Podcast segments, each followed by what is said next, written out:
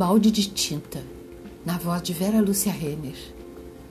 O primeiro olhar envergou a circunferência investigativa no ambiente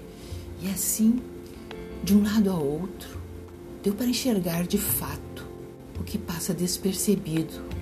nos dias que andam em desabalada carreira querendo fugir de tudo e não podendo de nada. A mira está sempre à frente sem folga para examinar com mais critério e pudor o que fisicamente nos cerca,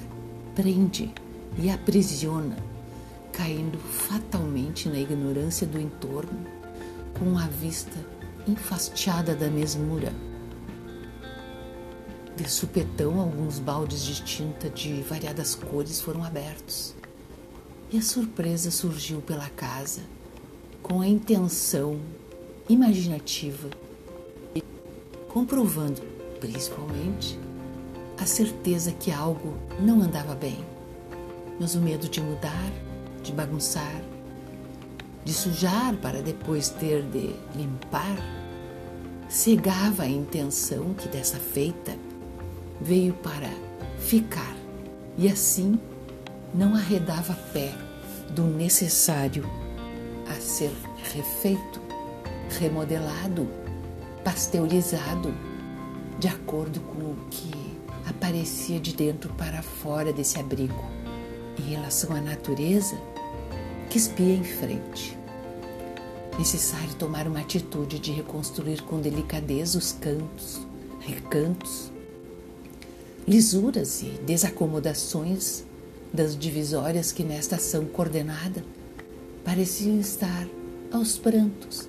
porque de certo perderam ao longo do tempo sua importância. Nessa passagem esperta pelo cenário, a descoberta estava estampada nas paredes, que de certo modo retratavam pensamentos, despertar, sorriso minguado, acompanhado por alguma mobília que mais parecia árvore enraizada no chão de cimento e que, com esforço, concentrado em buscar solução, pediam socorro. E desse jeito, mais intempestivo do que planejado,